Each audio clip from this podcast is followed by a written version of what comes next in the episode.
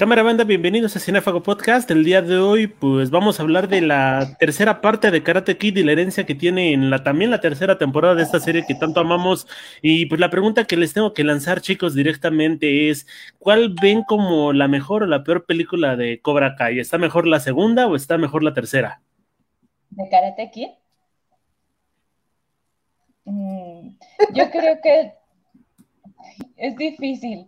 La tercera tampoco me gustó mucho. Digo, la segunda como que bueno, me gustó un poco, pero la tercera de plano, de plano me decepcionó un poco. Para empezar, porque empieza igual que la segunda, y para seguir, mm, porque, no sé, o sea, lo veo como todo muy gratuito. Ahora sí vi golpes, eso me gustó.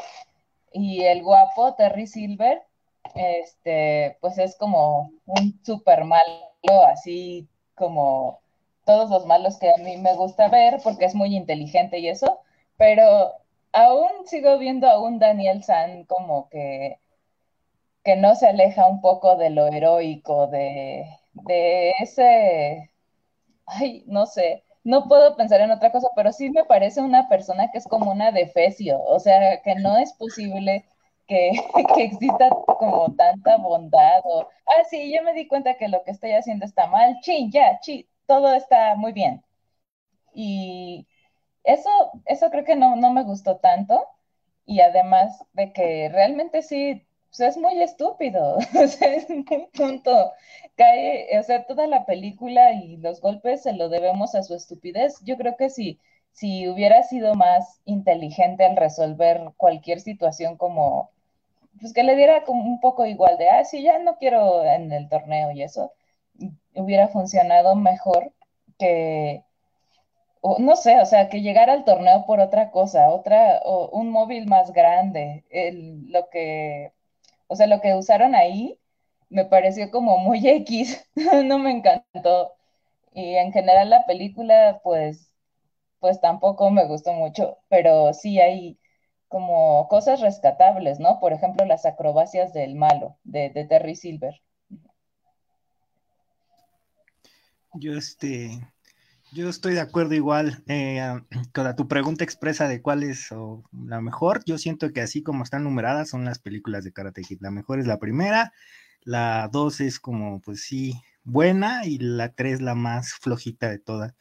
Como dice Sintley, siento que es más forzado un poco o fortuito, o sea, como que no entiendes a bien a bien, pues la, las motivaciones, o sea, sí está de que quiere defender su título, pero como dices, o sea, puede ser como, güey, ya dale vuelta a la página, ¿no? Hiciste un acto heroico de un doyo, pues misterioso, le ganaste al super doyo que dominaba el valle, o sea, como que, pues ese es tu logro, ¿no? Como para qué moverlo, o sea, como que, de cierto modo siento que ahí Daniel San no, no demuestra bien las enseñanzas que le hizo el señor Miyagi, porque pues así como, güey, ¿para qué quieres presumir de eso? De lo demás, igual siento que, pues es de la película más floquita de Karate Kid, el villano, lo, eso sí, eh, creo que es lo, fuerte de esta cinta de Karate Kid 3. El villano, Terry Silver, creo que es este, lo hace magnífico, es el, como dice Simple, es el clásico villano del que terminas eh, enamorándote porque pues, es inteligente, es este, pues bueno, es atractivo para, para la pantalla y sí terminas como que también entendiendo sus motivaciones. Ahorita, mm, digo, lo vamos a hablar más adelante, pero me quiero adelantar un poco. Eh, lo vemos ya también en la tercera temporada de, de, Cobra Kai, pues un poco de las motivaciones, ¿no? Y ya como que viendo las dos al mismo tiempo, sí te queda así como, wow, ¿no? Ahora sí entiendo qué show con Terry Silver, por qué, eh, pues por qué es así, y también un poco de su eh, forma de ser, porque incluso acá en Karate Kid 3 vemos cómo es incluso, pues es rico, millonario y eso, pero no le quita lo malvado porque su fortuna y eso viene de, pues, tirar desechos tóxicos, de, tirar este, cosas radiactivas, que hay una escena ahí que me gusta que sí, sí, sí, tírala, no me importa, o sea, como que pues refleja muy bien su personaje de villano y creo que es lo fuerte de, de esta cinta. Sí, yo también creo, o sea, estoy de acuerdo con mis compañeros, o sea, creo que yo también diría que la, las películas de Karate Kid van justamente de la mejor a la peor.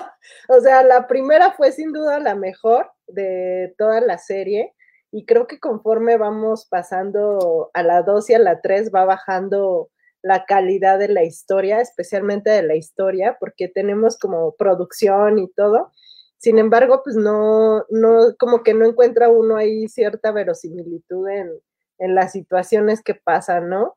Eh, sin duda, de todas formas, la tercera película se, se, salva mucho por, nuevamente por el señor Miyagi.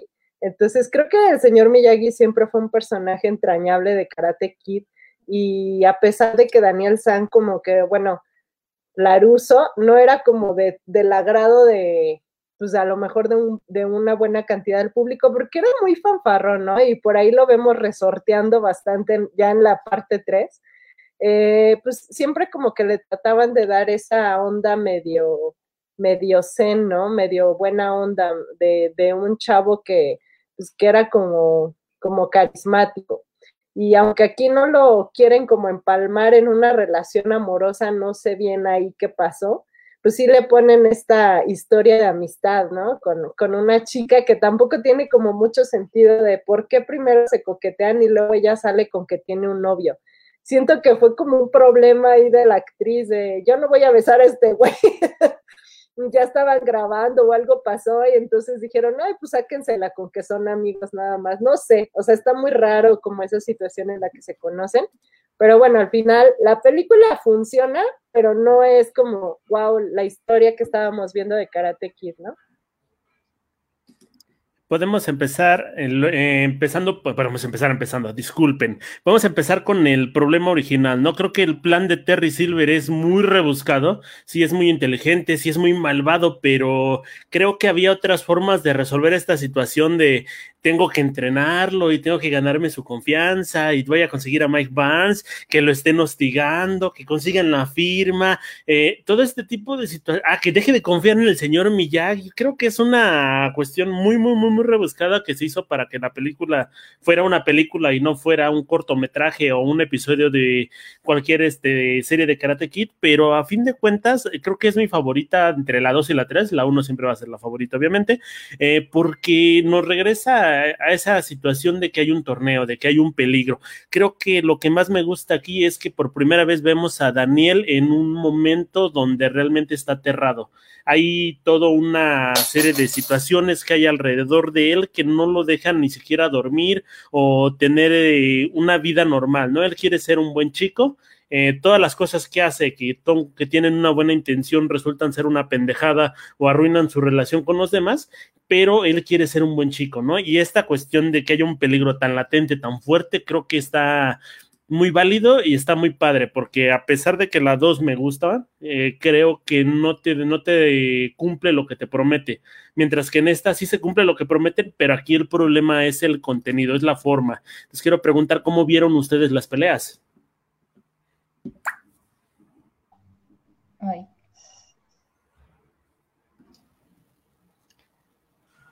Bueno, me lanzo yo, empiezo.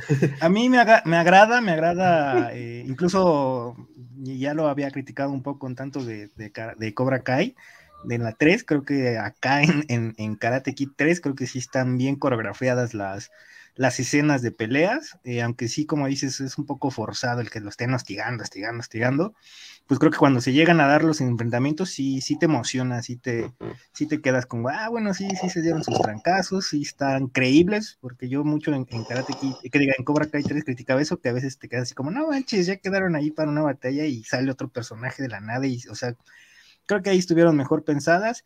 Eh, de Pat Morita, por ejemplo, cuando llega a, pues, como a salvar a Daniel San, creo que es de las mejores escenas que hay, e incluso me agrada muchísimo más ya después viendo Cobra Kai, porque hay muchos guiños que dices, güey, no mames, ya lo vi en Karate Kid 3, es muy bueno, lo retomaron, lo supieron usar, y pues eso se, se, este, se pues se agradece también como, como fan y como televidente, pues es, bueno ver este, pues que sí se pensaron bien.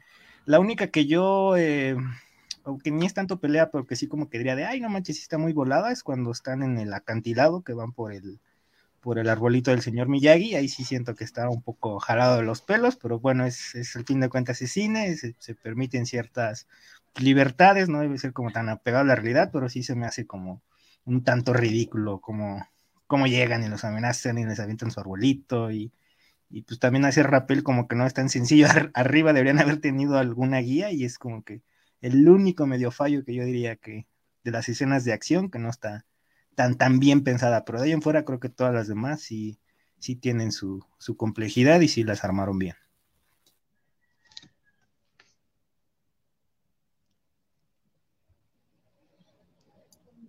Échale, échale. Perdón, estaba teniendo problemas con el botoncito del micrófono.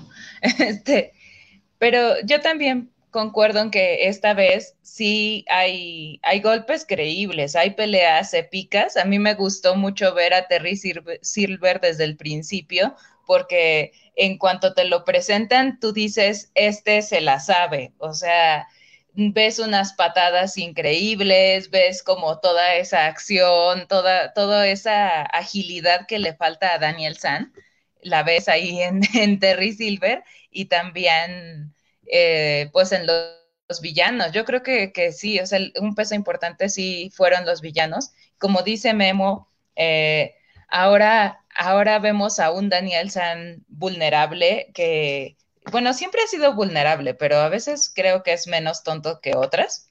Y eh, ahora lo vemos entrar en crisis de no saber ni qué hacer o a quién acudir porque eh, el mundo, su mundo se le está como desmoronando, ¿no? Este, como que todo siempre, del, al principio lo tenía muy bajo control en la 1 y en la 2 y esta vez pues no lo tiene todo ahí controlado, ¿no? Entonces, esto lo vemos eh, ahí, ¿no? O sea, justo en el desequilibrio que le dice desde cuando Miyagi, no, el karate está en tu interior, tienes que eh, quitarte esa confusión para que pueda volver como tu maestría en los golpes, ¿no? Entonces, sí vemos unas acrobacias ahí, bueno, de su parte, pues que dejan mucho que desear, ¿no? Ahora lo vemos sufrir, lo vemos curarse, lesionarse, porque pues era como el plan de Terry Silver. Y, en general las escenas de acción pues están bien, ¿no? Porque si te traen en una estira y afloja entre que lo hieren o no lo hieren o, lo matan o qué.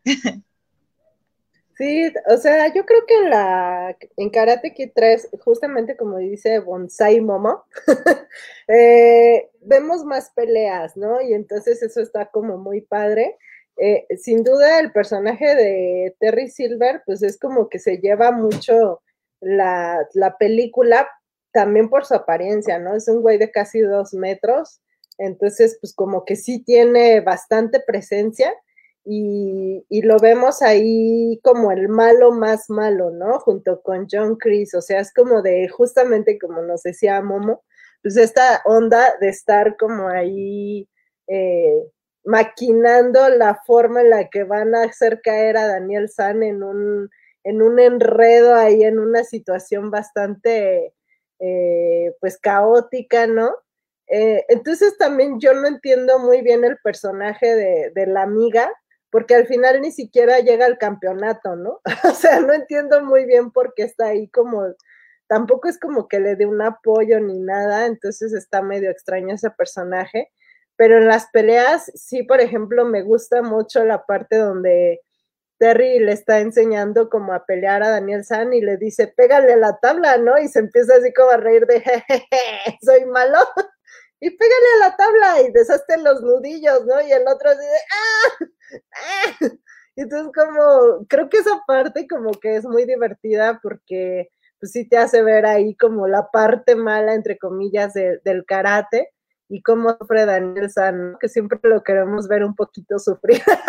Entonces sí le hace pagar un poco su soberbia lo hace entender también como con Morita, ¿no? Su, verdadero sensei. Entonces creo que lo hace todavía más entrañable y, la verdad a mí en esa parte pues sí me gustó mucho la película. Me gusta que la cinta tiene guiños a lo que ya ocurrió, sobre todo esta parte de la venganza de John Cleese, donde le dice, haz que sus nudillos sangren, ¿no? Todo melodramático de telenovela. Creo que desde aquí empezábamos a ver que esto se iba a disparar en un drama juvenil pero creo que el mayor problema de la película tiene que ver con que hay muchas subtramas. Esta subtrama con Jessica Andrews, que agradezco muchísimo que no la hayan convertido en otro de los ligues más de Daniel, pero eh, creo que sí la agarra nada más como para seguir rellenando ese tiempo. La parte del bonsai de, ay, es que tenemos que ir a tal lado y vamos a rescatar el arbolito y lo vamos a cagar y luego hay que volverlo a revivir y luego hay que volverlo a dejar otra vez en el lugar, creo que le quita mucho tiempo a la película. Eh, no sé por qué le dieron tan poco presupuesto, porque se nota el bajo presupuesto. Creo que lo mejor o igual y fue una decisión acertada, no sé cómo llamarlo, el hecho de que no haya habido otro torneo, ¿no? Esta nueva regla que surge en All Valley, de, en All Valley, perdón, de ya no, el campeón va a poder proteger su título desde, desde solamente una pelea y que no nos mostraran otra, otra vez todo lo que hay alrededor. Creo que eso es un gran error porque eso era lo que tenía de bonito la serie. Eh, ahora también les pregunto, ¿Cómo, ¿Cómo, vieron ustedes la falta de un torneo y también del hecho de que pues prácticamente no hay otros personajes?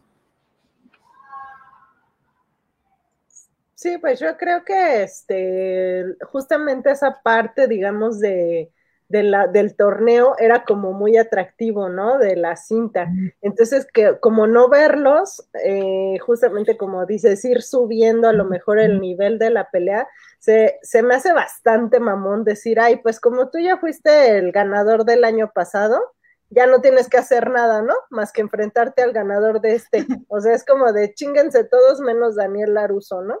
O sea, la verdad se siente bastante mamón la regla, no se entiende. O sea, siento que tiene cosas muy, por eso decía yo, inverosimiles a esta película, porque efectivamente como que no lo vería yo lógico en la realidad. O sea, ¿por qué te enfrentaría el ganador de la lucha anterior?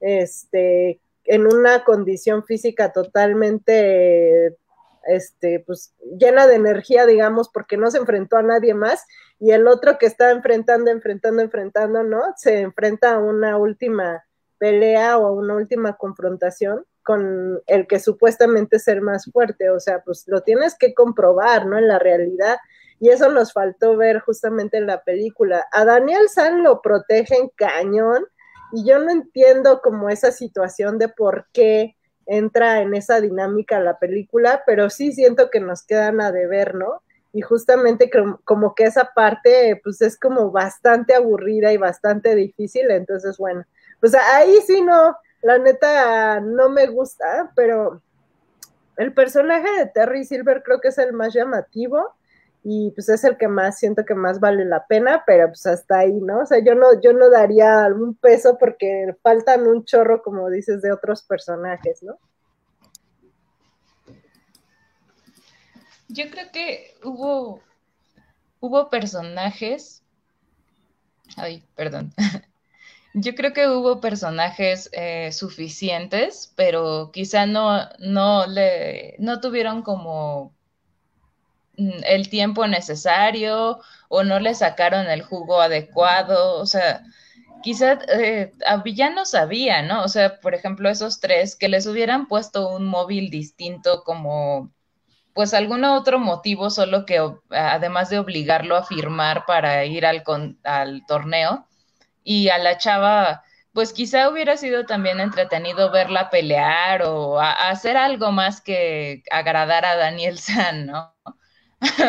digo, está bien, no todo lo que veamos tiene que tener un idilio forzoso, lo cual, pues yo también eh, comparto esa parte de opinión, pero sí, sí digo que, que algún personaje deben tener como sus misiones específicas y yo no las pude identificar, ¿no? Entonces, como que creo que me faltó ver un poco más de, de movimiento en ese sentido y ese movimiento pues se lo vendrían a dar a algunos otros personajes, ¿no? O sea, por ejemplo, en la primera pues vemos a Johnny Lawrence, pero no lo vemos nada más así porque sí, o sea, lo vemos existir, lo vemos en su mundo, con sus amigos o algo así. Creo que eso le faltó un poco a esta. Y oh, bueno, una cosa que me gustó, sí, desde que cuando vemos a, a, un, a John Chris, es, o sea, obviamente la, la serie Cobra Kai pues ah, tiene muchos años así estas películas, ¿no? Pero a John Chris lo podemos ver así como al principio vimos a Johnny Lawrence, que es como acabado, buscando qué hacer o para dónde ir. Pero acá, en lugar de buscar hacia dónde ir, es quiero venganza. Y eso nos habla de un objetivo concreto de ese personaje.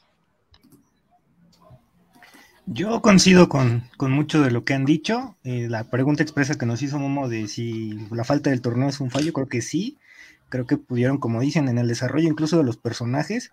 Digo, fue una descabellada, a lo mejor en esa época no se pensó, pero quizás su amiga pues si le ibas a incluir, pues que luchara por algo, ¿no?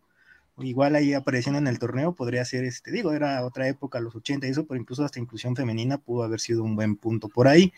Eh, de los personajes estoy de acuerdo, creo que muchos eh, son buenos, son entrañables, pero creo que les falta ese desarrollo. Digo, acá en Cobra Kai, por fortuna, ya vemos un poco del desarrollo de, de Chris y de Terry, pero aún así en esta cinta, pues sí te quedas como muy a la deriva, ¿no? Por, Terry Silver, pues sabes que es amigo del ejército, pero hasta ahí no sabes, eh, medio escuchas porque es millonario y demás, pero no, no entiendes mucho sus motivaciones ni demás, ¿no? Digo, pues todos en la vida quisiéramos un amigo rico que nos tirara paro siempre, ¿no? Pero es como raro que digo, también eso es muy notorio de, pues sí, del poco presupuesto que hubo y de los problemas que tuvo la producción, porque incluso que Martin Cobb no sea el el villano principal es porque tenía otros asuntos, o ahí se justificó de que pues, se fue a viajar y ya nomás aparece en el torneo final para la venganza y eso, pero al fin de cuentas pues tenía otros proyectos que le impidieron hacer la cinta, quién sabe, a lo mejor ni siquiera existiera Terry Silver y ahorita que ya todos estamos celebrando que en Cobra Kai va a salir, pues estamos bien emocionados, ¿no? Pero quizás no pudo haber sido así.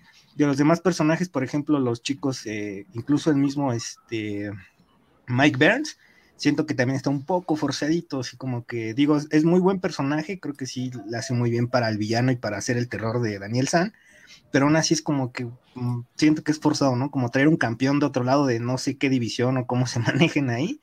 Es así como que, pues si lo vas a traer, pues también dale alguna motivación, ¿no? Que nada más ahí es, pues, se ve que es por dinero. Del otro amigo que también lo acompaña y le hace la vida imposible, es también así como, güey, pues tu gorila de la edad para que pueda molestar a, a Daniel San y pues creo que les faltó desarrollo ahí a los personajes. Sí, creo que Mike era el personaje que más debía tener como este tipo de desarrollo porque a fin de cuentas es el que iba a campear, ganar, ¿no? Vámonos directamente a How I Mother, donde mencionan que el verdadero Karate Kid es Johnny Lawrence. En este aspecto considero que el verdadero Karate Kid podría ser Mike Burns porque se echó todo el torneo, venció a todos con una gran facilidad y en el último combate inclusive estuvo eh, dejó y tuvo la habilidad suficiente como para no sumar puntos y seguir lastimando a Daniel. Creo que eso lo hace alguien con muchísima, con muchísimo talento para este deporte y por lo tanto, pues podría ser el Karate Kid de esta serie. Eh, Sean Cannon, que es el, el actor que está realizado, que realizó este papel, está súper entradísimo para entrar al proyecto de Cobra Kai. No lo han llamado hasta el momento y él sigue lanzando esas historias. Entonces, podemos descartar que aparezca en esta cuarta temporada, pero creo que si no tienen más que decir de la serie, podríamos irnos directamente a Cobra Kai. ¿Les late o nos dicen algo más sobre esta película? De que fue Karate Kid 3. Sí, yo tengo algo rápido que decir de, la película, eh, que justamente creo que, y me faltó decirlo antes, de cuando fue la pelea, eh, creo que lo más padre también es ver otra vez a Pat Morita eh, dándole, ¿no? A Terry y a, y a John Chris. Entonces, esa parte es como genial porque además ya sabemos que Pat Morita pues no sabía karate en la vida real y a pesar de eso lo hace bastante verídico, entonces creo que esos cates que les da ahí, creo que son muy buenos, ¿no? Esa parte sí, sí buena en la película de la 3.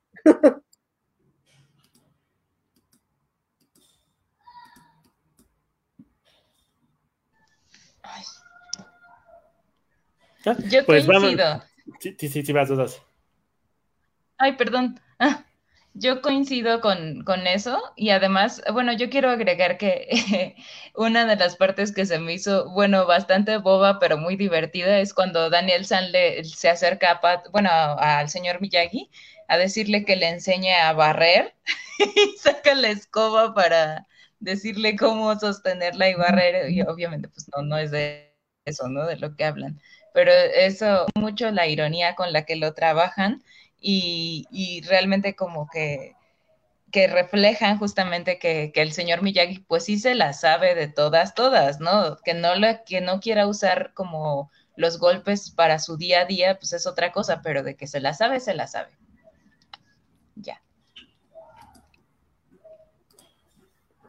Pues aterrizamos directamente en Cobra Kai.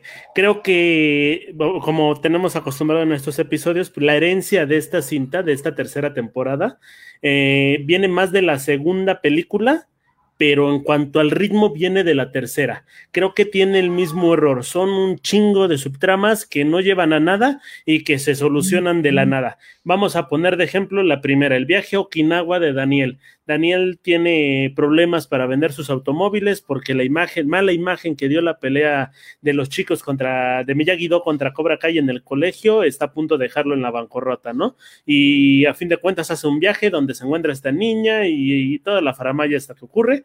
Me parece forzado, me parece que no es necesario, pero pasa algo que sí es valioso, ¿no? El reencuentro con Chosen. ¿Cómo vieron a este Chosen nuevo renovado?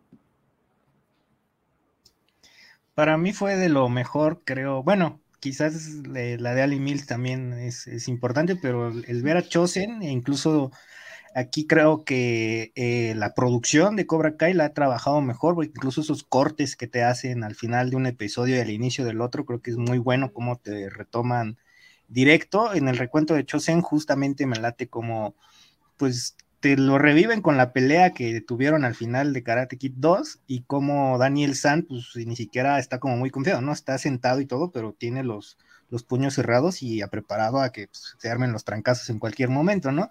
Lo que me agrada de este pues, regreso de Chosen es este, pues que de cierto modo se redimí, se, ay, se me fue la palabra, se redimió. Se redimió, perdón. Y este, y pues le enseña, ¿no? Le enseña cosas y le muestra cosas de Miyagi-Do que pues Daniel no sabía, que también es como curioso de, ah, sí, tu sensei te enseñó todo, sabes todo, y pues le empieza a enseñar cosas que pues, no sabe, ¿no? Otra eh, forma de Miyagi-Do que creo que es muy valiosa también y que Daniel nunca supo. Creo que ese es muy bueno, es muy buen manejo de, de este personaje, creo que lo supieron explotar muy bien, no, no, al no regresarlo como villano o malvado, creo que, y que al fin de cuentas hasta Daniel lo dice, ¿no? Que son como primos de karate, creo que lo hacen muy bien. Muchos ya, este, incluso en teoría se especula a ver si, si en una siguiente temporada, en una cuarta, en una quinta, llegue este, pues, a tirar paro con su dojo, ¿no? Con sus alumnos, o sea, quién sabe, ¿no? Creo que eh, ahorita Cobra Kai tiene muchas posibilidades para hacer muchas cosas. Esperemos que no, no la rieguen como en Karate Kid 3 y vaya bajando la calidad o vayan inventándole cosas, pero creo que tienen bastante, bastante camino para poder hacer bien y incluso incluyendo más personajes. No sé, no hemos hablado de, Karate Kid 4, pero a mí sí me gustaría ver, por ejemplo,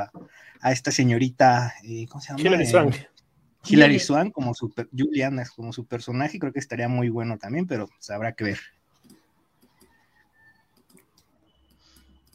A mí también me, mm, bueno, la, la tercera, eh, sí, justo me, me gustó mucho en general toda la temporada, pero eh, ese encuentro con, con Chosen es, como genial porque podemos ver que justamente el personaje de, de Chosen sí aprendió lo que tenía que aprender, lo vemos más sabio, más centrado, incluso, o sea, como superior y, y, como más limpio en su técnica con frente a Daniel San, ¿no?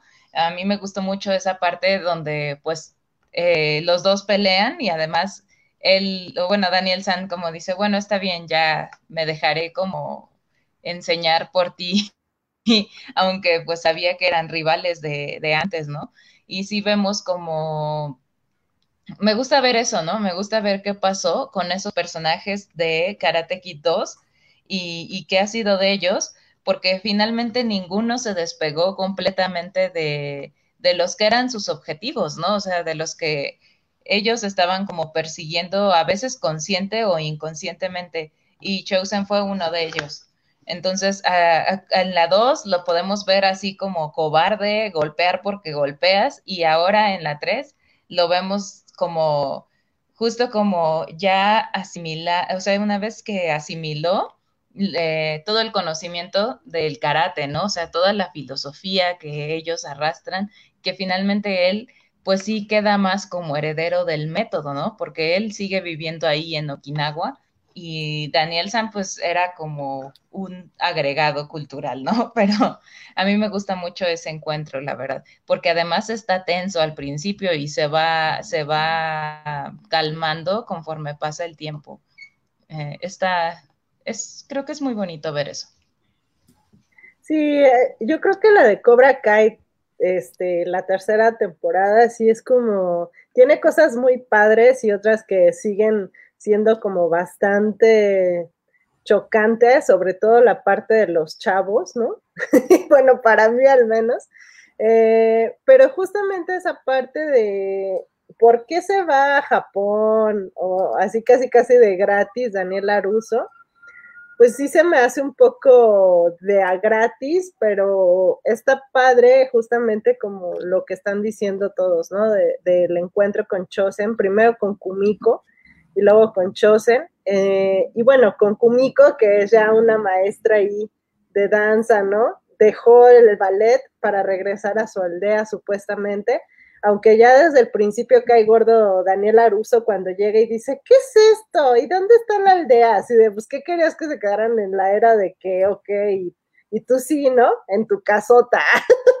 como que cae gordo que dices, pues todo mundo progresó, ¿no? O sea, como que la vida cambia, güey. Entonces, este, pero la, justamente esa parte de Chosen cuando van al dojo y empieza a ver como este, pergamino, ¿no? Y se lo quiere casi, casi robar eh, Daniel Aruso y él le dice, pues no te lo mereces porque tú no, tú no eres parte de esta cultura. Creo que es muy bonito toda esa parte donde le dice Chosen, ¿sabes qué? Me lo vas a tener que demostrar, ¿no? Y cuando le, le muestra la técnica de, o sea, antes no era como nada más defensa el karate, o sea, también se creó como una forma de matar a la gente, pues sí, para defenderte, porque era luchar por tu vida, ¿no? Y esa parte no te la enseñó el señor Miyagi porque a lo mejor no confiaba en ti y es como de, ajá, te agarraron, ¿no? Te agarraron en curva. Entonces creo que esa parte es muy buena. Me gusta mucho ver a Chosen en esta parte porque también lo considero un mejor protagonista que Daniel. Eh, que Johnny no, porque Johnny es muy divertido, ¿no? Pero en esta parte vemos a una personaje súper centrada, súper bien entendida y que sabe pasar más allá de lo que ocurrió, ¿no? Eh, creo que también nos da el indicio de que Sato tenía razón, a fin de cuentas Okinawa se industrializó y pusieron hasta su McDonald's y pues todos tuvieron que seguir avanzando, ¿no? Todos agradecieron a Sato por toda esta situación y no se tuvo que conservar en la parte anterior. Me parece que esta temporada es la temporada de The Last Sex, porque sale Kumiko, también sale Ali en, unos encuentros muy bonitos, pero la parte que sí me caga y me desespera es la parte donde está Daniel leyendo con Kumiko las cartas que deja el señor Miyagi, ¿no? Son las cartas a su, a su gran amor, la mujer que quiso durante toda su vida, la mujer, su crush eterno, y le voy a hablar de mi estudiante, ¿no? O sea, no le mandó ni un nude, no le mandó ni un poema, no le manda nada, nada más le manda, oye, es que estoy cuidando a un chavito. Entonces, igual yo, yo creo que si le mandas esas cosas a tu crush vas a perder su interés o al menos va a pensar que eres un pedófilo. ¿Ustedes cómo vieron el reencuentro con esas dos, dos chicas que significaron tanto para el personaje?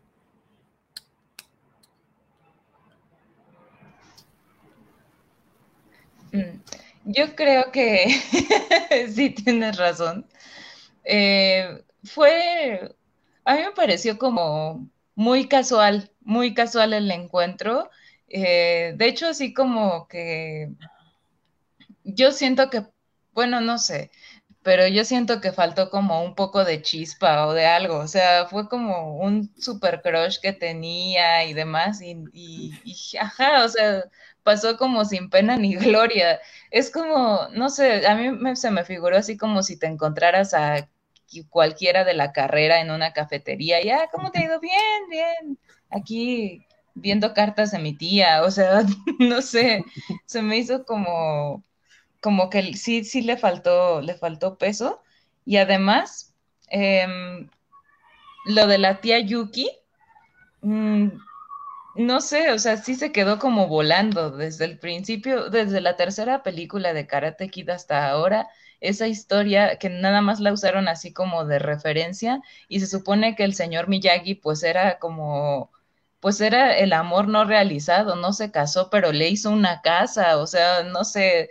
le faltó como un peso más ahí, ahí a ellos que todos los de Karate Kid y ahora Cobra Kai, que les encanta hacer un montón de homenajes, ahí hubiera estado bueno que mencionaran un poquito más de, de ello, ¿no? De, de Yuki y, y sí, o sea, como que terminaran de cerrar ese ciclo de, relaciones amorosas que además nadie nos inventamos, o sea, ellos las trajeron ahí a la pantalla y como que no le dieron un, pues un buen cauce, me parece.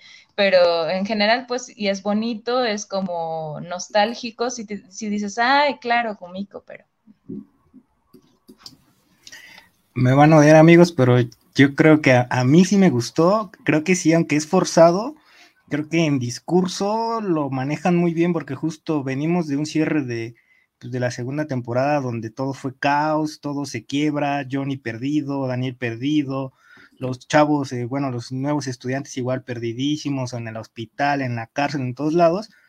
Creo que, aunque sí está forzado, creo que es como introducirle esta serenidad o esta paz que en la película 2 fue Okinawa, ese encuentro como con la cultura, justo el reencuentro con Johnson, como, güey, vuelve a encontrar tu karate, descubre esta nueva forma de, del karate que no sabías y que, bueno, al final de, de, la temporada vemos que le funciona, ¿no? Que es casi, casi le salva la vida.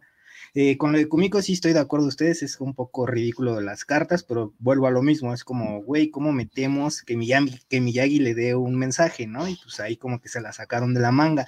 Muy, muy forzado, porque sí tiene razón este Momo, es así como, güey, elijo una carta y esta me dice justamente el mensaje que quiero, ¿no?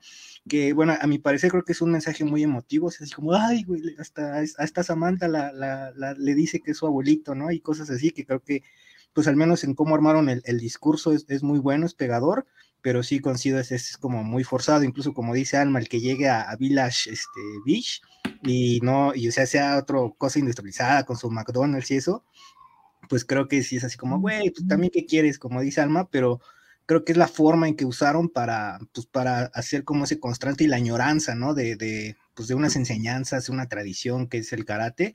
Creo que, aunque forzado, creo que es bueno como, como lo manejaron. Le mencionabas Alice también eh, con sus otros amores, creo que también eso es, muy bueno como lo manejaron. Y pues con Kumiko sí es este, le faltó, sí se ve como que Kumiko quiere ahí como pegar chicle de nuevo, porque hay como chispazos, pero pues Daniel ya le da batión y creo que también ahí lo pudieron manejar de otra forma. bueno, pues sí, o sea, siento que en esta, digamos, temporada 3 una, una parte importante es ese reencuentro con las mujeres y también siento que le quieren dar como presencia a los personajes femeninos, ¿no? Dentro de, la temporada, porque vemos como más presencia eh, de las mujeres, incluso las más jóvenes, ¿no? De hecho, ya tenemos ahí a nuestra malvada, eh, y a nuestra princesita. Entonces, pues sí es como de, güey, o sea, ya tenemos las, las partes, digamos, rudas, que ya no van a ser las presencias tanto masculinas, ¿no? Como lo hemos visto en las dos primeras temporadas. La parte de Kumiko creo que es eh, muy entrañable y me gusta como esa parte a lo mejor donde se reencuentran, sí, en, en esa casita japonesa que supuestamente le deja pues su tía eh, pero también, y aunque es padre lo de las cartas, yo tampoco, o sea, me super encabroné de que siempre tiene que ser un protagonista Daniel Sano, o sea, donde quiera que vaya, tiene que ser el protagonista. Yo no sé por qué le dan tanto peso a ese personaje, pero bueno, creo que, creo que nos harta un poco, pero efectivamente, como dice Checo, creo que era como darle el mensaje de, de Miyagi, que ya déjenlo descansar en paz, ¿no? Y, era como de cómo le decimos qué, qué es lo que tiene que hacer y cómo le hacemos para que resuelva todos sus problemas, ¿no? Y a través de Kumiko es como los arregla. Entonces, bueno, está padre, pero a la vez es demasiado exagerado. Sin embargo, creo que la, la, mejor reunión y la que se lleva aquí como la temporada es el regreso de Ali, ¿no? Que me deja un poco a deber porque la neta dices, güey, o sea, quiero ver más a Ali y parece que nada más la vamos a ver como por una noche ahí o dos noches de que regresó en Navidad y todo, entonces no sabemos si va a regresar más a Cobra Kai 4 o qué va a pasar. Pues yo creo que nos clavamos un poquito con Ali porque no pudimos hablar bien de ella. Me gusta muchísimo que tenga este encuentro con Johnny porque es algo que estamos augurando desde la primera temporada. Es un personaje que pidieron los fans, que estuvieron chingui, chingui, chingui y pues lo lograron los cabrones. Bueno, o lo logramos, no, no, lo lograron ellos porque yo no mandé ninguna carta. Eh, creo que es interesante cómo lo cierran porque no arruina otros dramas que tenías. Muchos pensábamos que se iba a ir con Ali, iba a dejar a Carmen de lado, iba a ocasionar problemas con Miguel y todo este tipo de situaciones, ¿no? Vamos a seguir con el culebrón. Me gusta más que cierre de esta manera, vamos a ser amigos, está chido que tengas tu vida y pues casi nos damos un beso, ¿no? No cometieron el pecado, estuvo a punto de suceder, pero dejan a los fans que complacidos en el hecho de que ya apareció, ya se puede llenar ese hueco y pues vámonos a otro lado, ¿no? A mí me gustó muchísimo su, inclusión porque creo que lo manejan muy bien. Ya lo hemos visto en otras temporadas como pues los pocos encuentros que tenían Daniel y Johnny, pues no se caían tan mal, ¿no? Se van de tragos y eso y después terminan en madrazos, en malentendidos, o sea, cuando se empiezan a llevar bien, malentendidos, ¿no? Y creo que aquí con la inclusión de Ali, justo hace ese papel como de meadora de, a ver, cabrones, está tu versión, tu versión y la verdad, o sea, no mames, también creo que eso es muy bueno, le da ese eh, pie a que en estas próximas temporadas pues veamos la unión de los hoyos, veamos, este, pues digo, es lo que todos esperamos esta nueva temporada, a ver cómo les resulta, porque también, aunque sí ya dieron su bracito a torcer y van a trabajar juntos, pues igual y las rencillas siguen saliendo, ¿no? Eso es lo interesante que veremos en esta nueva temporada, pero en general, como dicen, incluso el que no haya arruinado las cosas con Carmen, aunque ahí hubo fliqueos con, con Johnny, creo que está muy bueno, lo que yo cuestioné un poco ahí es como pues, cómo se vuelve medio loco Johnny a tomarse fotos y todo eso para pues, ver a Ali otra vez, ¿no? Eh, pero en sí creo que sí, eh, todo el papel, o sea, la inclusión de Ali fue muy central para lo que vamos a seguir viendo y creo que sí por ahí ya se había dicho que sí va a aparecer en la próxima temporada, en la cuarta, quién sabe cómo vaya a salir. Recordemos que también este, algunas de las teorías antes de que saliera era de que iba a ser la, pues, la doctora, la cirujana de de, este, de Miguel, que incluso en una escena que me gusta mucho porque le dicen, ahí está la cirujana, ¿no? Y es una mujer rubia, o sea, la estás viendo de espalda, es una mujer rubia, y te dices, güey, va a ser Ali, ¿no? Va a ser Ali, y ya voltea y es otra doctora, ¿no? Pero creo que como que en esos guillos igual y si pueda, eh, pues no sé qué vaya a seguir, ahorita ya Miguel supuestamente ya está bien, digo, no al 100, pero pues ya camina, ya practica karate, ya se echó un round ahí en la casa de, de los Laruso, pero pues no sé si ahí, este, cómo la vayan a incluir en las próximas temporadas, pero creo que es un muy buen personaje que si saben explotarlo, pues puede dar muchísimo, muchísimo. Sí, yo también. Estoy muy de acuerdo con eso. Ay, perdón. Ah, perdón. Eh, yo estoy, es que no sabía si sí o si no, pero eh, a mí también me gustó mucho la inclusión de Ali. Eh, porque justamente es como la voz de la razón, o sea, bueno, ya la habíamos, la, la, esposa de Daniel creo que juega un papel racional bastante fuerte, que es como la persona madura de esa casa, porque Daniel sigue actuando como adolescente y pues Johnny también. Entonces, Ali, este, bueno, o sea, Carmen igual es madura, ¿no? Pero Ali sí vivió las dos versiones, entonces ella este, se la sabe, o sea, ella no la marean, no la chantajean, no le pasa nada de eso, y me parece que es un genial eh, momento en el que entra, porque justamente los dos están con la guardia abajo, ¿no? A uno ya se le fue el estudiante y al otro el hijo, ¿no? Entonces está prófugo, el mundo de Johnny otra vez está ahí como que desbaratándose que, lo logra componer o como, como sea, ¿no? Pero finalmente ella como que le dice, pues, bueno, a los dos, ¿no? Pues tampoco estuvieron tan horribles las cosas, o sea, no dramaticen tanto y mejor pues pónganse a resolver las cosas esencialmente. A mí, a mí sí me, me divirtió mucho ver cómo, cómo Johnny hace esfuerzos sobrehumanos por mandar un mensaje de Facebook, o sea, por así eh, ponerse en contacto nuevamente con ella. Y, a pesar de que hace como todo ese esfuerzo, finalmente pues regresa como a donde es él, ¿no? Como que dice, pues no, no voy a meterme donde, donde no lo logro. Y a pesar de que se toma pues un montón de fotos ridículas, creo que al final hasta las borra. Y, y sí, es, es, es muy bonito ver cómo regresa Ali, cómo tienen así su encuentro después de muchos, muchos años, pero al final pues Ali le dice que el tiempo ha pasado y cada quien ha circulado y circulará para otro lugar diferente. Entonces eso está padre.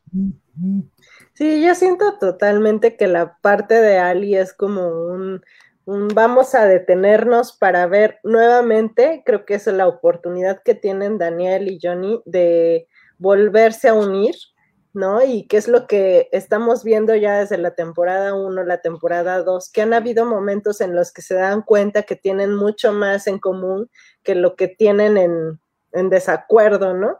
Pero que siempre, creo que en, las temporadas de Cobra Kai lo que siempre vemos es que cuando ya llegan a este acuerdo, a esta bonita convivencia, a este mensaje sensei de, de Ozen de ya vamos a pararle a la violencia, los niños ya destrozaron la casa de los Laruso, ya hicieron un desmadre y otra vez vuelven con los pedos entre ellos dos, ¿no? Entonces, eso es como algo bien, eh, como constante dentro de la serie que de repente empieza a cansar, pero me gusta mucho eh, que vuelven a retomar esta parte, digamos, bonita de Johnny Lawrence, como de que incluso se, se emociona y se pone como un poco celoso también, ¿no? De Daniel. O sea, es un poquito medio castrante, pero al mismo tiempo es bonito ver al personaje de Johnny Lawrence en, en esta parte como de, se está enamorando de Carmen, pero se encuentra con Ali, ¿no? Y qué va a pasar.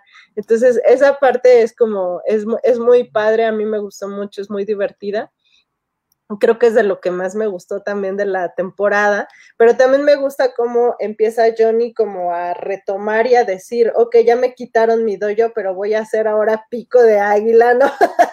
eh, o colmillo de águila, o sea, como que empieza a tratar de recuperarse y de ser una, una mejor persona, ¿no? Entonces lo vamos viendo otra vez levantarse y lo vamos viendo incluso unir fuerzas con Daniel, que creo que eso es como lo que más me gustó de esta temporada.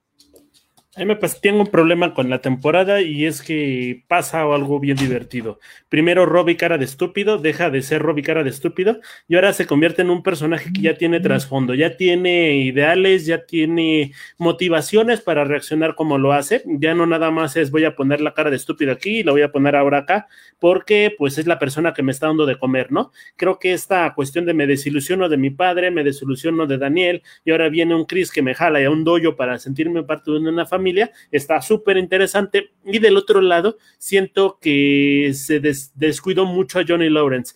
Todas las, las interacciones que teníamos en las dos temporadas anteriores eran muy divertidas, era muy cabrón, podía hacer las cosas porque por azares del destino, por el buen corazón que tenía. Aquí, por ejemplo, la terapia que le hace a Miguel se me hace estúpida, o sea, no por un sentido de que, ay, es que este güey no sea bueno para relaciones relacionarse. O sea, se me hace estúpida en el sentido de, o sea, ¿qué persona va, a pararse de una silla de ruedas para agarrar una revista para, ni siquiera de desnudos, ¿no? Mm, creo que esta cuestión de, ay, me lo llevo al concierto y va a recuperarse, creo que eso es tonto. En esas partes siento que falla mucho la serie porque ya no me enseñan a Johnny Lawrence genial que metía a los chicos a una mezcladora de cemento o que los ofendía al punto de que dijeran, ¿sabes qué? Nadie me va a bajar, cabrón. Creo que Johnny aquí pierde todos esos ideales y se convierte en un personaje cliché de sí mismo.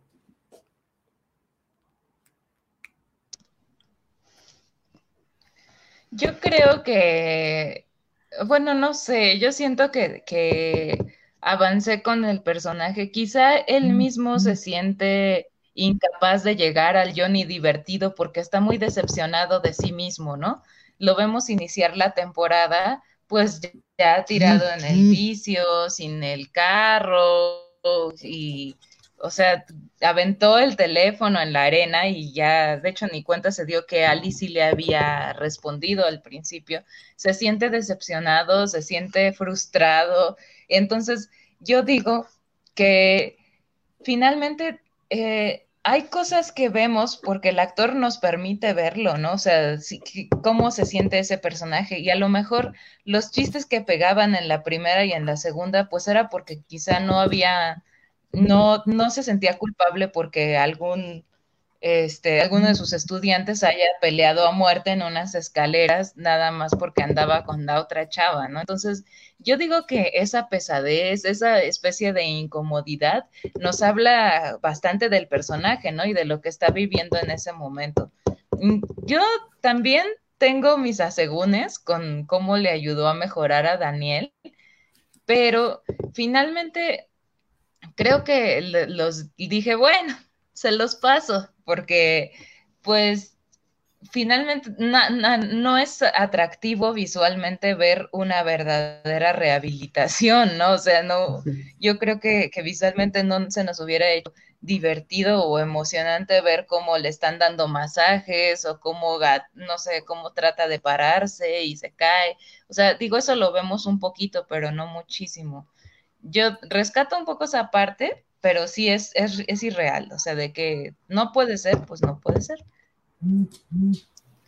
Estoy de acuerdo con Simplis y creo que vemos un Johnny Loris un poco, pues, eh, gris, pero eh, estoy de acuerdo en que es por todo lo que se ha vivido, ¿no? O sea, su mundo se le está viniendo abajo, le robaron su doyo, este, su hijo se le fue, se siente pues como un fracaso, porque incluso pues, sus, estudiantes le reclaman, ¿no? Y no fracasamos por ti porque eres débil, pero a fin de cuentas siento que ese, pues la influencia de Chris, ¿no? Al fin de cuentas le está jodiendo la vida otra vez, que bueno, viendo las otras temporadas así como, güey, pues tú le diste entrada a tu vida, pues qué chingados esperabas que fuera, ¿no?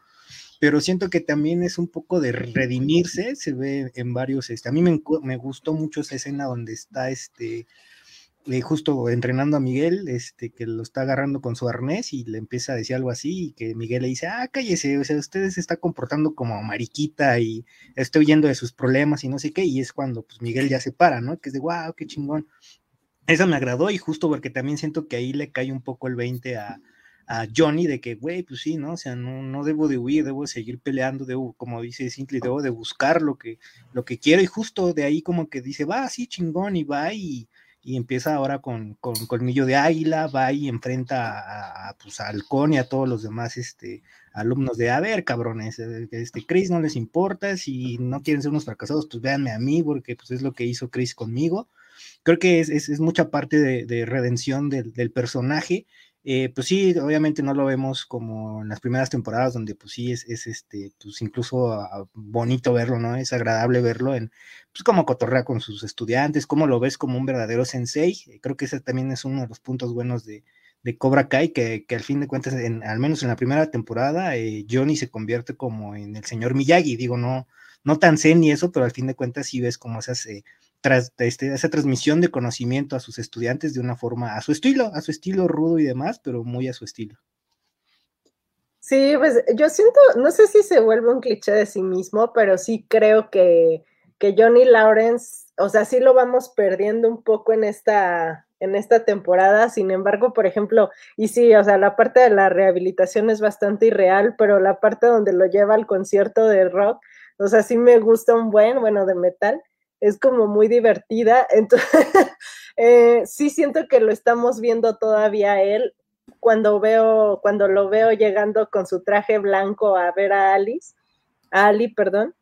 Este, me parece como muy divertida toda esa, esa parte muy, muy tierna y el tratar de recuperar a lo mejor su vida es lo que a mí me, me hace preguntarme qué es lo que va a pasar con Cobra Kai, ¿no? Porque la serie se llama Cobra Kai, sin embargo, hasta ahorita ya hemos visto que Cobra Kai es otra vez, digamos, la parte mala, ¿no? De, pues del, karate, ¿no? Es, es como de, los más agresivos están ahí, de hecho, Halcón ya lo vemos totalmente perdido, ya, o sea, ya es un güey totalmente perdido de valores. Vemos a Tori, una Tori bastante loca, o sea, asesina, ¿no? Ya todos con ganas de matar a los demás, entonces como que no, no entiendo mucho ahí cómo se les está yendo de las manos, digamos, la historia de Cobra Kai, porque se suponía que era como el retomar y decir que Johnny Lawrence era pues el verdadero amante del karate y, ¿no? O sea, como que siento que se les ha perdido un poquito ahí a lo mejor la historia porque ya son blancos, negros, buenos y malos y pues está, hay, hay que esperar a ver la, cuarta temporada, pero pues por ejemplo esta unión de Johnny Lawrence con Daniel Aruso va a estar como rara, ¿no? También, que cómo van a estar dos en seis que no se entienden entre ellos. creo que es lo rico que va a tener la cuarta temporada, porque estos conflictos entre ambos eh, los van a tener que hacer chocar a fuerza y eso es lo divertido de la serie. Creo que no va a haber una reconciliación real hasta que tengamos un final de los episodios, pero eh, creo que la serie, dentro de las cosas buenas que tiene, son momentos muy emotivos si bien esta última pelea dentro de la casa de los Larusos, que se me hace tonto que los chicos lleguen a la casa, entren por como Juan por su este por su domicilio, abran la puerta ya y les vamos a romper la madre, se me hace muy tonto, pero creo que la aparte la coreografía está medio rara, de repente de frente está muy chido el plano secuencia, ve los movimientos de frente se ven reales entre comillas, pero los de atrás de repente ves que están pegando de, "Ay, te doy en la cara", pero nada más volteas la cara y no te pasa nada, ¿no? Creo que aquí el único que se hiere realmente es Miguel. Es el único que se lleva una herida en todas las peleas, ¿eh? inclusive la de John Chris, este, Johnny Lawrence y Daniel. El único que parece que el que absorbió todos los madrazos fue Miguel. Eh, pero esta parte de Miguel recuperándose y de Hawk salvando a Dimitri de la madriza que le iban a poner, creo que son muy emotivos, son muy interesantes y creo que eso fue lo que hizo que la temporada se salvara. No sé cómo lo vieron ustedes.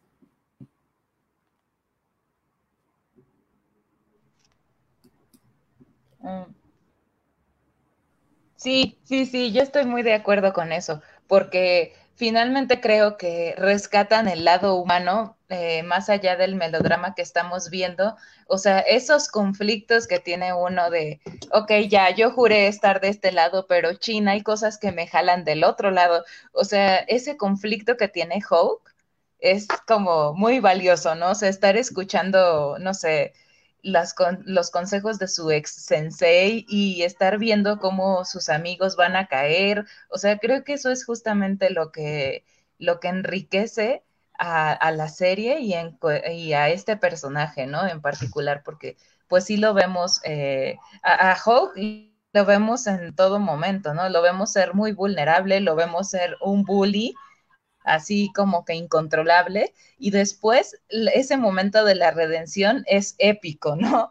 A mí me parece genial porque precisamente dices, ok, estás ya dando por sentado de que efectivamente un humano no puede ser ni 100% blanco o negro, ¿no? O sea, siempre va a haber matices, al menos en cuestión así de, pues, de las emociones. Creo que está muy bien. E incluso con Tori. O sea, con Tori que, que, la vemos ella, pues se ligó a Miguel, digamos, por la buena, ¿no? O sea, ya no andaban con Laruso y así. Pero justamente sus problemas vienen cuando ya, pues ya, ¿no? O sea, le dice Daniel, pues yo quiero a la otra y ella hazte a la idea de eso. Y además ella como que sí sí se siente como frenada, ¿no? Así como de, ching, pues yo qué voy a hacer, ¿Cómo, cómo puedo competir contra eso, ¿no?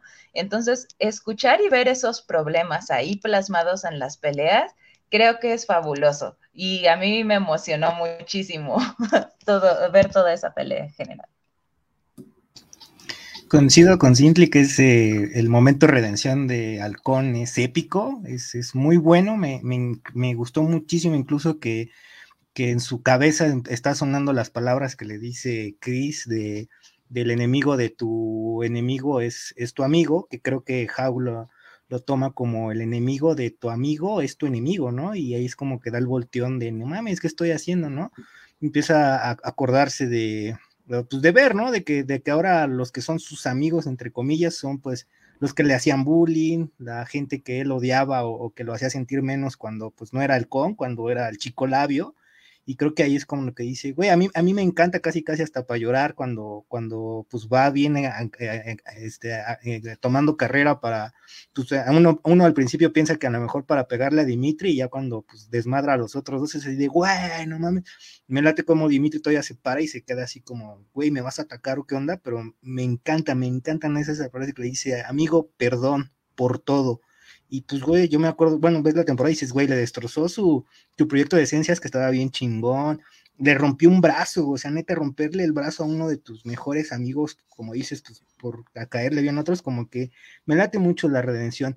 De la mm, batalla en sí, siento que tiene muchos, pues fallos, como dice Momo, hay veces que pues en el primer plano tú ves las, los trancazos acá bien chido y atrás están eh, abrazándose, celebrando que le pagaran uno, eh, de lo que yo reclamaba mucho era, por ejemplo, Miguel todo ensangrentado, ya casi matándolo el Kyler, y los otros dos, este, les digo, abrazándose, celebrando que le pegaron así como, güey, tírale paro a tu compa, lo están matando.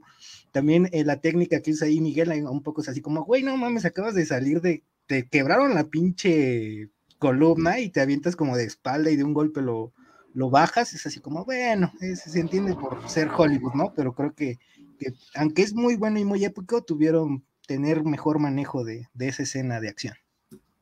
Sí, tiene cosas muy buenas y muy malas la, la pelea. Creo que yo coincido con Citli, con Checo en esas partes de, la redención de Hawk y, eh, o de Halcón y de, pues, como todas esas partes de Miguel, por ejemplo, ¿no? Yo también decía, no manches, o sea, le acaban de operar la, la espalda, digo, yo no sé de, no soy médico ni nada, pero sí me imagino que debes de aguantarte un poquito, ¿no? Antes de que te la vuelvan a tronar.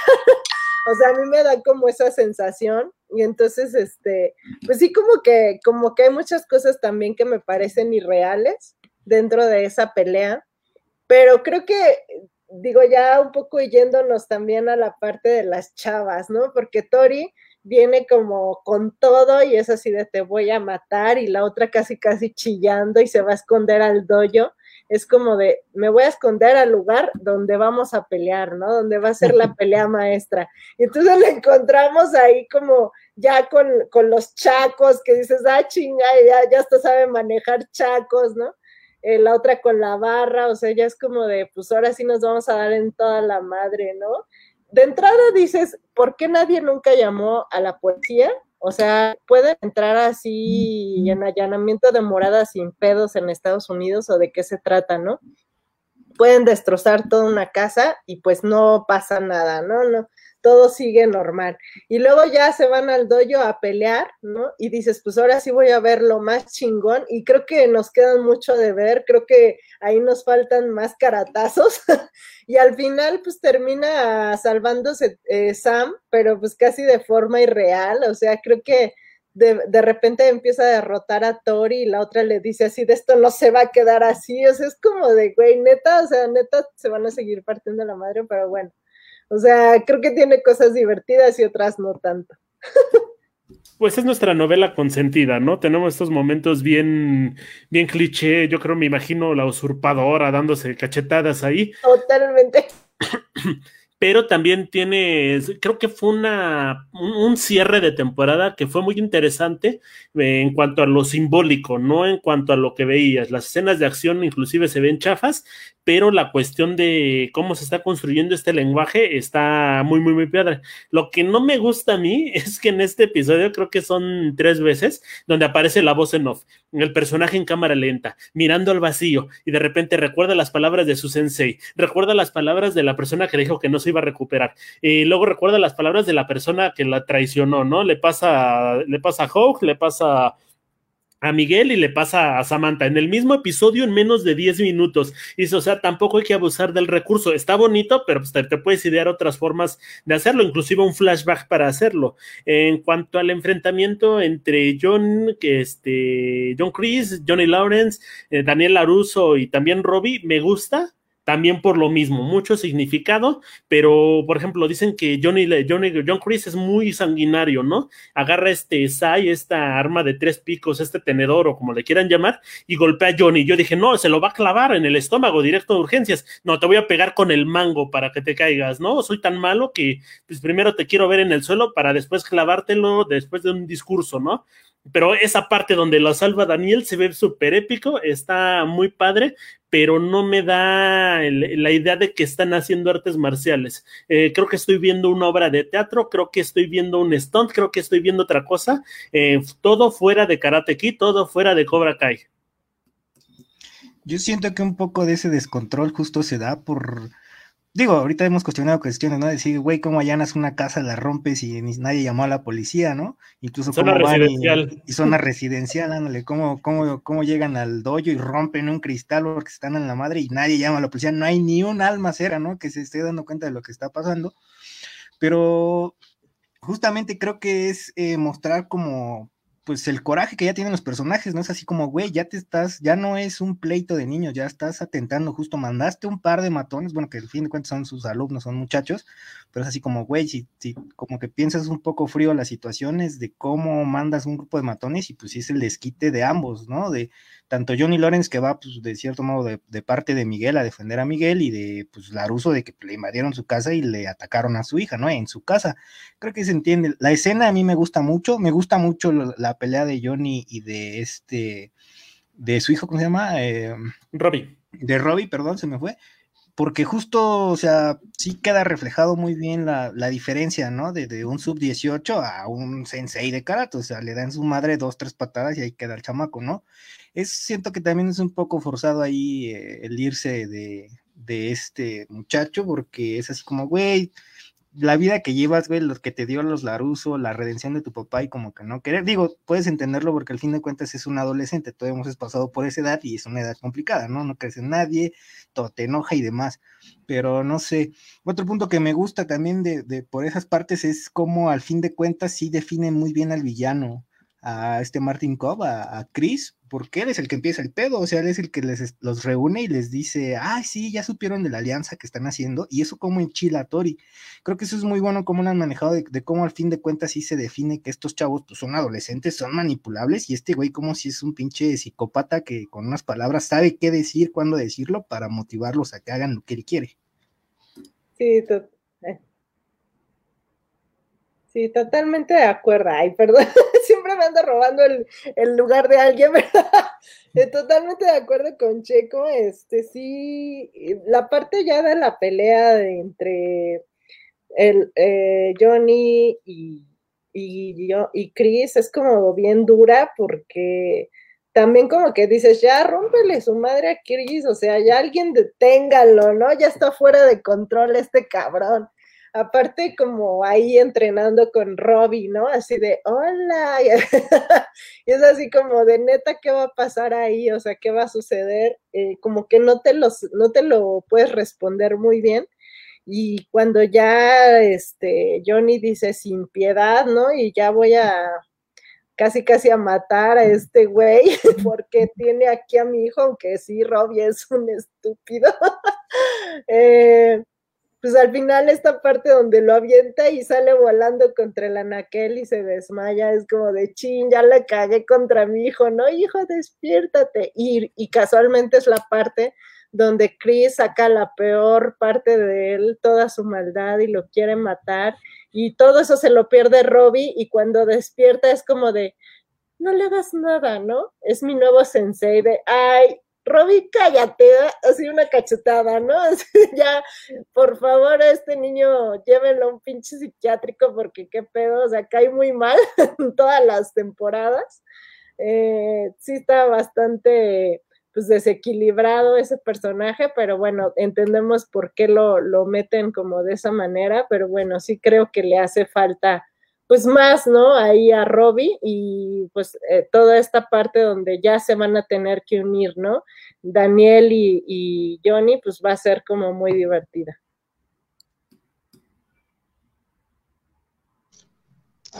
Ah.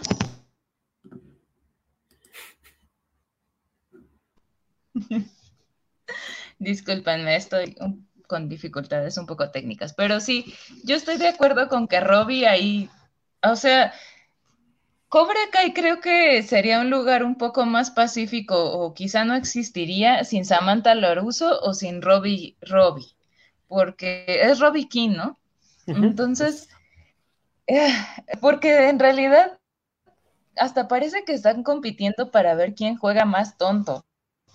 este, aunque fíjate que, mm, bueno, la de la de Karate Kid 3 la vi apenas ayer y ahora que regreso a Cobra Kai, me, me doy cuenta de que Robbie se parece bastante a, o sea, físicamente se parece mucho a Terry Silver. Entonces, la colita de caballo y que es güero y, y esas cosas como que a mí se me hace que están queriendo hacer una especie de, de villano de, de esa categoría, ¿no?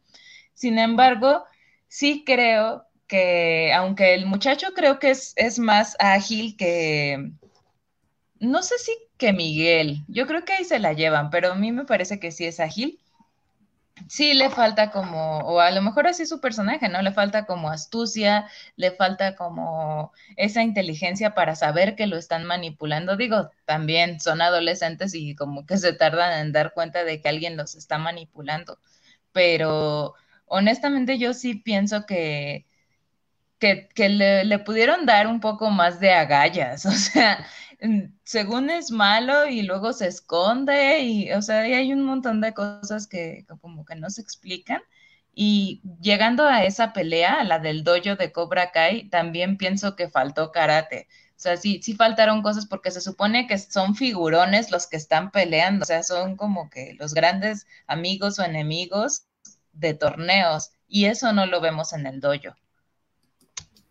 Ahora, sí, sí, adelante. Ah, de eso de Robin quería pues, comentar algo. Digo, no es lo que lo justifique si todos lo odiamos, pero creo que se debe tomar en cuenta, o bueno, a mí me lo parece así al menos, del buen manejo que han hecho de que pues es un adolescente, o sea, yo ayer que, que reví la, la, serie y la estaba terminando de ver, como que dije, a ver, me voy a poner en el papel de este güey, ¿no? Para no, para no odiarlo. Y me quedaba pasando, dije, güey, no mames, su mamá es drogadicta y está encerrada en un, este, pues en un centro de rehabilitación y pues obviamente no lo va a atender y desde antes pues lo abandonaba para irse con güeyes, ¿no? Su papá está perdido o bueno, ahí medio encontrándose, toda su vida como que no le ha interesado de lleno y ahorita pues como adolescente, incluso yo, me, me, quedé así de verga, güey, yo también estaría todo aguitado que al fin de cuentas es como cambiar a su hijo, ¿no? Su hijo de, de, Johnny es Miguel, al fin de cuentas el que ha apoyado, el que le ayudó a su rehabilitación y eso, y como adolescente digo, güey, pues cala muy culero, ¿no? O sea, así como que agarrarías odio contra pues, tu papá. Y luego, pues sí, lo manejaron bien en el de que este, este Chris, pues va y le ofrece su mano, que ya sabemos que pues es su mano cochina porque la verdad no le quiere ayudar y nada más es para sus beneficios y, y le va a joder la vida también. Pero pues es así como, güey, pues sí entiendo que agarres ese partido porque como dicen, lo acaban de comentar ahorita, cuando son los madrazos ahí en el doyo, este Robin no ve cuando pues, casi están matando a su papá, cuando su nuevo sensei está matando a su papá. Yo creo que eso pudo haberle cambiado su, postura, porque también se ha mostrado un poco abierto a así ser recíproco con Johnny, ¿no? A reparar esa relación con su padre. Creo que ahí se justifica un poco, pues, por ser adolescente.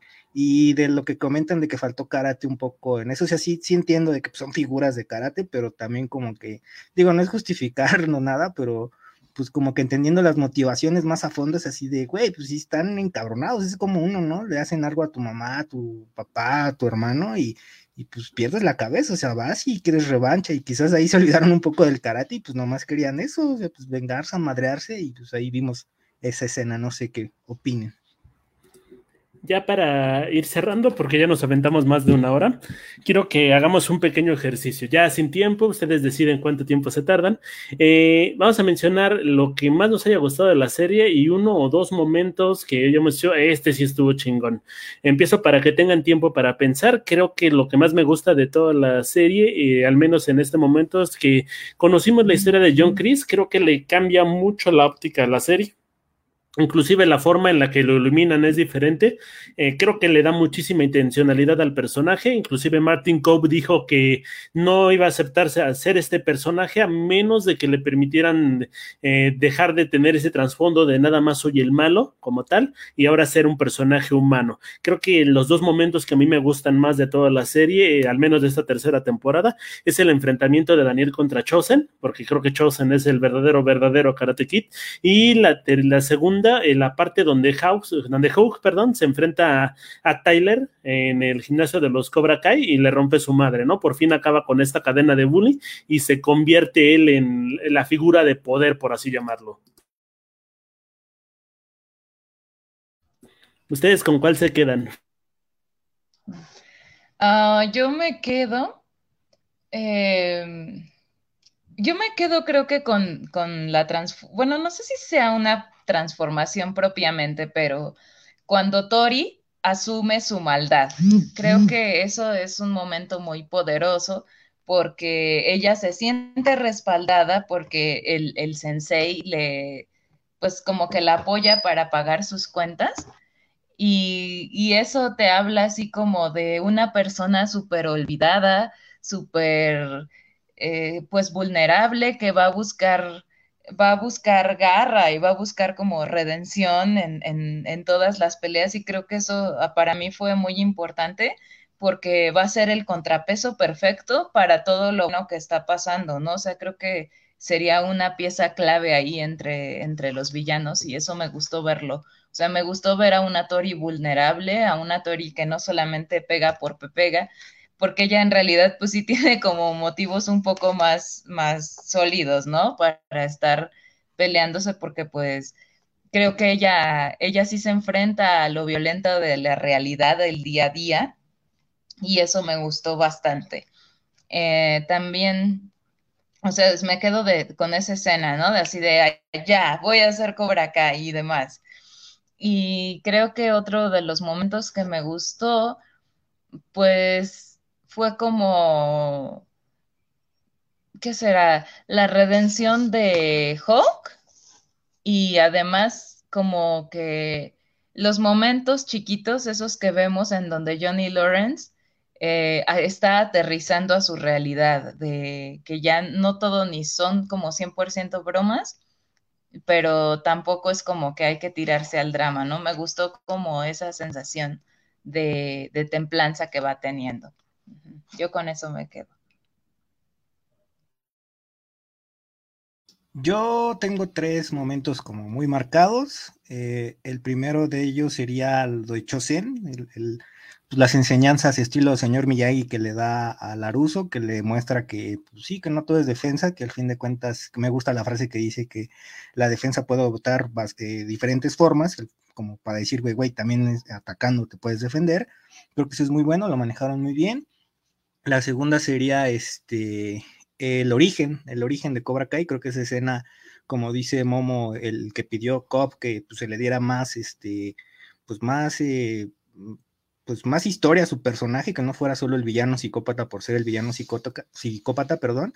Eh, a mí me agradó eso, ¿no? Que entiendes cómo le dice, cómo nace Cobra Kai, al fin de cuentas, que, que, a su comandante o su capitán, no me acuerdo qué rango tenía, que le dice, no, nunca hice caso así de tus enseñanzas y no voy a cometer el mismo error. Y sopas, vas para abajo en, en el, pues en ese hoyo de, lleno de serpientes y cómo eh, yo al menos así lo entendí, es el nacimiento de ese personaje psicópata, psicópata, porque también antes de eso, antes de subir a pelear, pues le dice, güey, tu, tu bebé que según estabas esperando y tu esposa que según te está esperando, pues no, y después, digo, es conocido los traumas que han tenido o que tienen los, los, los combatientes que van a, guerras, y al final, el final, literal, literal, el, el, final, el cuando, pues ya después de los madrazos que hubo, ya después de de la redención de Hawk y demás, cómo llegan pues a Miyagi-Do, ¿no? Que al principio es la escena, me encanta cómo al principio pues nomás ves a los Miyagi-Dos y de repente aparecen pues esta parte de, de colmillo de águila o de Cobra Kai bueno, porque a mí me gusta manejarlo así un poco, porque sí, o sea, es el Cobra Kai, a mí me gustaría ahorita que me, Alma, retomando un poco lo que Alma decía de,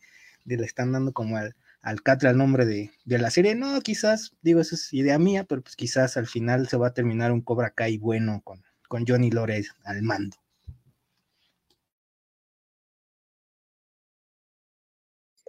Pues bueno, si yo tuviera que escoger dos momentos, creo que igual me quedaría con, híjole, es que es bien difícil, pero me gustaría escoger, creo que la parte de donde se enfrenta justamente John Chris con, con su sensei en la guerra y justamente ven como este nido de, de víboras, ¿no? que además te explica, creo que es el origen de Cobra Kai, ¿no? O sea, es como de decir, ah, bueno, las cobras y toda esta onda de golpe a prero y ser más fuerte y sin misericordia, ¿no? O sea, te va explicando un poco de esa de toda esa historia que trae y que al mismo tiempo pues trae Johnny mismo tiempo ya trae como la nueva generación, ¿no?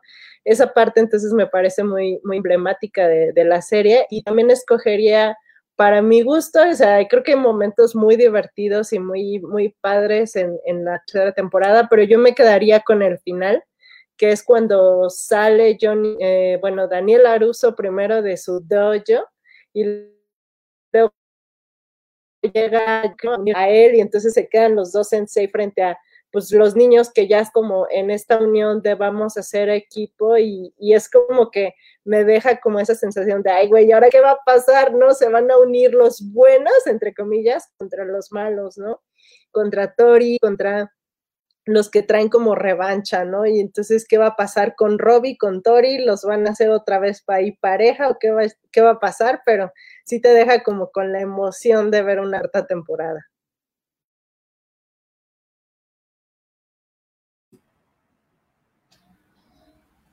Diablo City Gledard.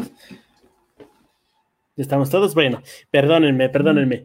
Eh, y pues nada, banda, pues yo creo que con eso despedimos este tercer episodio de la herencia de Karate Kid en Cobra Kai. Y pues nada, recomendarles que si ustedes tienen un crush, mándenle sus nudes, mándenle sus fotos, pero no les hablen de niños. Creo que en el futuro se pueden meter en muchos problemas.